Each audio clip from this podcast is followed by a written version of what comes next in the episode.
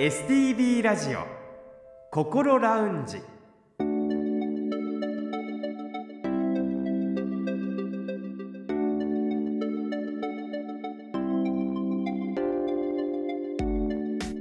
おはようございます。北本隆夫です。今朝も聞いてくださっていますか？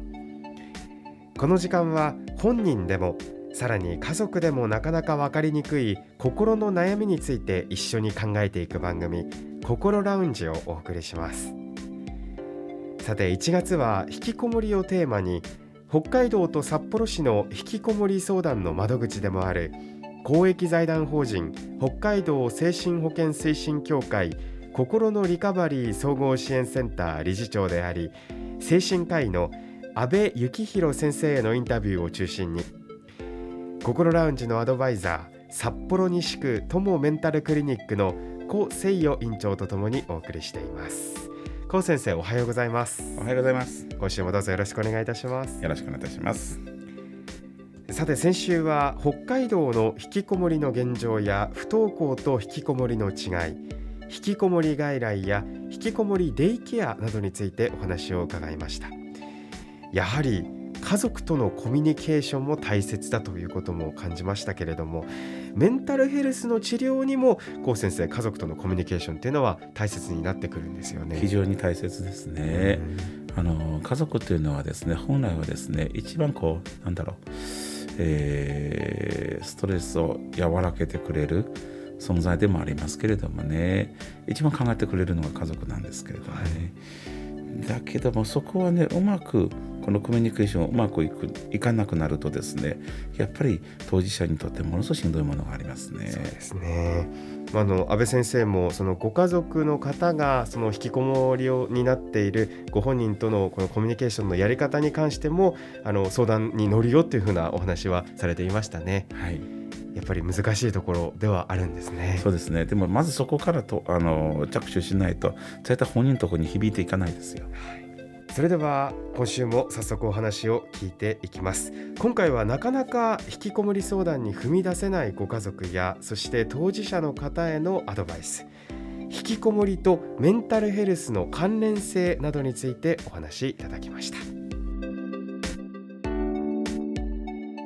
それでは今月のゲストをご紹介します。公益財団法人北海道精神保健推進協会心のリカバリー総合支援センター理事長でご本人も精神科医でいらっしゃる安倍幸宏先生です。おはようございます。おはようございます。今週もどうぞよろしくお願いいたします。よろしくお願いします。さて今週はまず引きこもりの方がいるご家庭のご家族に向けてのお話を聞いていきたいんですが、はい、まだ相談などをしたことがないというご家族の方に向けてお伝えしたいことはありますか？はいそうですね。うんとやっぱりご家族の方がちらっと本当は相談したいなっていう気持ちがあったとしても、うん、なかなかそこに踏み切れないようないろんな事情っていうか背景があるんだろうと思うんですね。はい、一つはあの前回かな申し上げた社会の風潮というかね、えー、引きこもっていること自体がいいことじゃないんだ悪いやつなんだみたいなイメージを持ってる人がいるのでそうだとすると相談しづらいですよね。それからまああの社会の風潮は別としても例えばよく聞くのはですね親戚の集まり で、うん、あんたんちの息子さんどうしてんの引きこもってんのって話になった時に親の育て方が悪かったんじゃないかとかねあの自分の息子娘が引きこもってなかったらそういう親戚が上から目線でねどういうことなんだっていうふうにこう批判されたりしてねもう親戚の集まりに行きたくなくなったなんて話よく聞きますがね趣味のサークルでもそんなこと言われたりしたら傷つきますし、まあ、親っていうのはあの自分の育て方反省して一点の曇りもない人っていないと思うんですよね。絶対何かちょっと思い出すことはあるわけでそうするとこう相談する気持ち自体がなえてですねしばらく様子見ようかとかそれでこう長引いちゃうようなことがあると思うんですけどねその気持ちは理解できるんですが私はやっぱ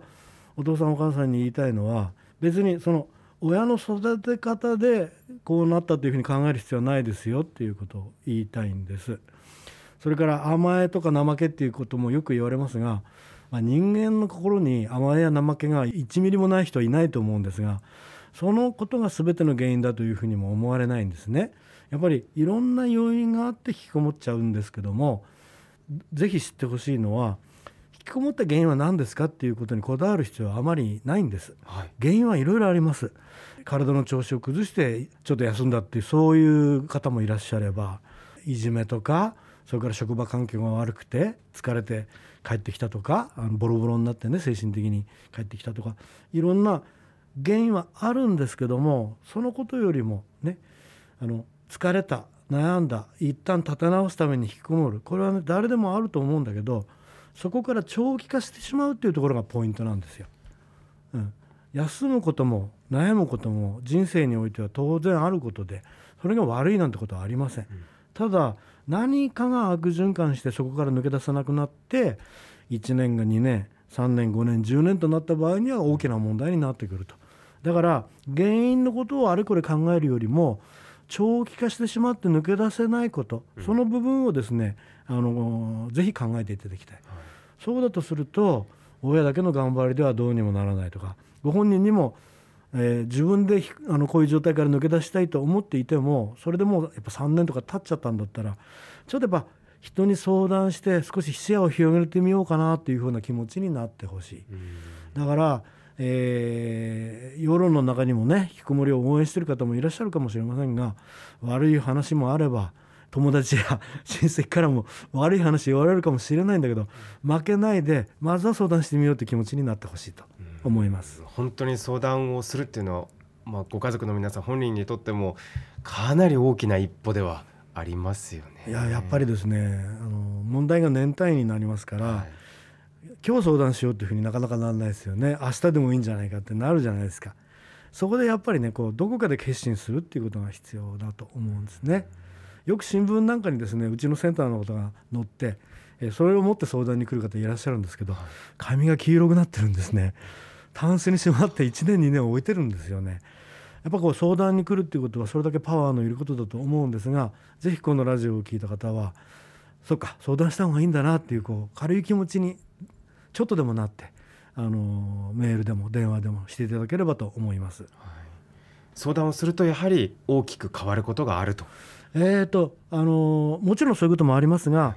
もともとですね1回相談してパーッとバラ色になるようなそういうタイプの相談ではないですよね。あの今まで3年5年って引きこもってた問題が1回相談したら全部もう先まで見通せたということにはならないです。ですけどもできることがあるあの毎日コツコツこういうアプローチをすれば変化が起こってくるっていうそのヒントは何かこう一緒に探せると思いますのでどうしていいか分かんない状態から何かちょっとできるっていう状態になることがとても大事なんですね。だからその、うんと、バラ色ではないけどもきっとなんとかなるっていうふうに思っていただけるんじゃないかと思います。そしてもしかしたら当たり前じゃないかと思われるかもしれませんが、はい、相談をしたことだとか、はい、相談をしている内容というのは、はい、もちろん誰かに漏れてしまうってことはないわけです。それは我々は守秘義務のある仕事をしてますので、あの他に漏らすようなことはございません。今までもそういう事例はないです。はい。さてこの引きこもりに関してなんですが、はい、背景に病気っていうのがあることもあるんですよね。そうですね。これはちょっと微妙なので解説させていただきたいんですが、はい、えっ、ー、と5年10年長く引きこもってる間に心の調子を崩してそこから病気になるっていう方は確かにいらっしゃいます。えー、うつ病とか強迫性障害になっちゃって。えー、引きこもりの悩みとそこに病気の苦しみも重なって大変なことになるんですがそういう方が一部いらっしゃるということとあと数が多いとは言えませんが、えーと、引きこもる前の段階で精神的な病があってそれでそれも要因となって引きこもった方とかそれから、えーとよく調べてみると実は小さい頃からコミュニケーションが苦手でそれが発達障害といってもいいレベルだったっていう方もいらっしゃいます。そうすると引きこもりの前後でメンタルのバランスを崩すことがありえますので、まあ、引きこもりの方が全員病気なわけではないですよ。あのえっと、医者が関わらなきゃいけないとは思っていませんが中には医療があった方がいいっていう方が混じってるのは事実です。はい、それはご家族の方が見極める必要はあるんですか？えー、っともしかしたらそうなのかなぐらいまでは分かるかもしれませんがあのメンタルの不調というのは、えー、外から見て分かりづらい場合もありますし、えー、ご本人も何か調子がいいわけではないけどこれは一体何なんだろうと自分でも分からないということもありますのでこれはやっぱり、えー、コミュニケーションが大事ですね。あのご家族がご本人とコミュニケーションできれば細かな不調も見えてくるかもしれませんし、まあ、直接医者と会って、話をしてくれればもしかして病気かなっていうこともね見えてくるんですね。あの1回目で分かる方もいらっしゃいますが3回4回と診察してるうちにあやっぱりうつがあるよっていうふうに専門家であってもねあの見分けるのに時間がかかるケースもありますので。まあ、その場合はもしかしたらということであの医療私を利用していただければいいと思います、はい、まずは相談センターなどの相談機関そして医療機関に相談するっていうことが必要になってきますね。すねはい、さてこの相談センターを利用して実際にこう社会へと復帰していらっしゃった方このリカバリーストーリーっていうんでしょうかね、はい、そういったものはあるんでしょうか？ありますよ。あの、まあ、引きこもりは多様性がある。あの一人一人事情が違うっていうことをね一番最初に申し上げたんですけどもあのうんと、まあ、軽いというかねうまくいった例で言いますと電話相談をね月に1回ぐらいかけてくるあの北海道の地方の方がねまあ2週間に1回ぐらいかな。毎回かけてるうちにちょっと顔見知りじゃ 電話だから声見知りですね、うん、声見知りになりますよね。でずっと1年相談乗ってる間にアルバイト始めましたって言って、うん、ありがとうございましたって言って終わったようなケースもあります。まあそれはちょっと珍しい方かもしれませんが、はい、大抵の方はですねやっぱこうあの何年も引きこもってると自信がない体力も落ちてる。場合によったら声も出なくなる方もいるんですね。喋らないもんですからね、えー、ですからまず相談に来ていただいてご家族のコミュニケーションをメンテナンスしてそして本人の自信がどういうとこが自信がないのかが分かったらご本人の相談にも乗りでご本人が少し自信がついてきたらうちのデイケアに通っていただきデイケアに通う間に体調を整えそして、まあ、ある方は本当に声が出なかったんですけどデイケアに通ってるうちに声が出るようになって。うん声が出ると自信がついて喋れるようになりスポーツもするようになりどんどんどんどんこう心も体も元気になっていってそれで事業所に通った後に一般企業に勤めたっていう方がいらっしゃいます、うん、えー、何人かいらっしゃいますので、はい、まあ、全ての方がそうトントン拍子に行くとまでは申し上げませんけどもあの確実にリカバリーしていく方はいらっしゃるんですよ。はい、はいさて最後にこの番組を聞いてらっしゃる方に伝えたいメッセージをお願いします。はい、えー、そうですね、うん、一言で言うと相談しやすいこういったことを相談しやすい世の中にしませんかということを当事者の方にもご家族にもそれからまあ関係ないかなと思ってる方にもあの、えー、伝えたいと思います。はい、というのはえっとまあ引きこもってる方っていうのは強者ではないやっぱどう見ても弱者ですよね。お金も稼げないからないですよね。立場も社会的に弱いですよね。そういう弱者をねバッシングする風潮が近年非常にあの社会の中でね大きいと思うんですがそういうバッシングをすればするほどですねあこういうこうこういうふうに社会から見られてるんだかっこ悪いんだとかですねえっ、と良くないことなんだっていうふうにその社会のバッシングする価値観が自分の心の中に入ってきますよね。そうすると相談しちゃいけないよなかっこ悪いとかね、えー、相談すること自体がダメなんだとかってそっちに行っちゃうと思うんですね。そうすると社会がですね、まあ、意図的ではないにしてもどんどんどんどん相談しにくい雰囲気を作ってより引きこもりを長期化させてるってことになると思うんですね。逆にあのこう考えたらどうでしょう。皆さんもですね何か人生にちょっと行き詰まってですねちょっと何日間か家で引きこもって休みたい時があるかもしれませんね。それは何もおかしなことじゃないでしょ。だけど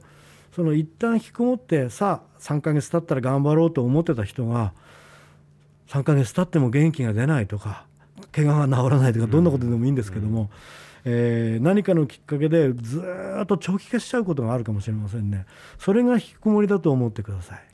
だとしたら自分もなるかもしれないというふうに想像できると思うんですね。そういうふうに一度考えていただくと困った時にちょっと人に相談するくらいはいいんじゃないのと、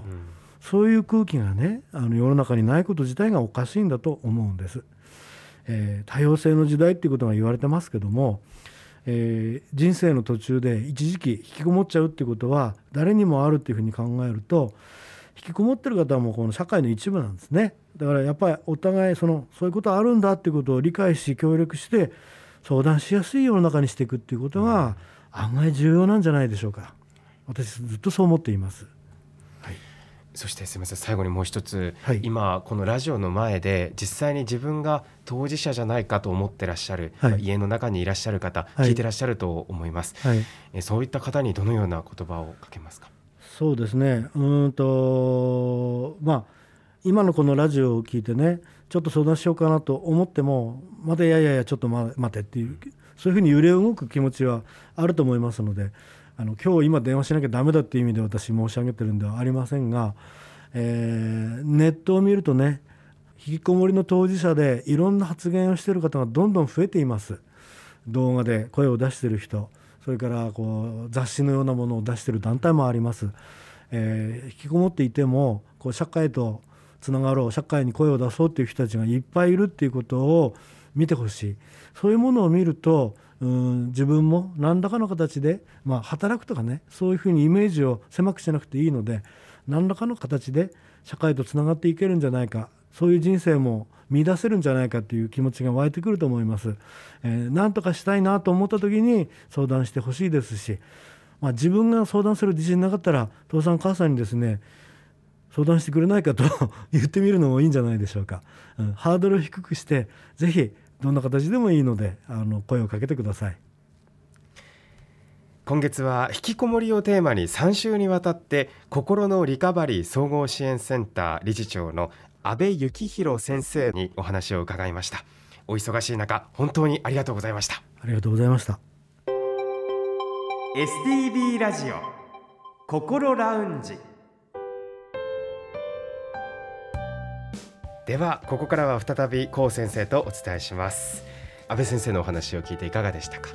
いや先生再三言ってたとにかく相談することですよね。引きこもりっていうのは半年以上とおっしゃってましたけれども私は経験するのはもうやっぱ年単位ですね皆さんですね。半年になったらよし相談に行こうっていう人はほとんどまずいません。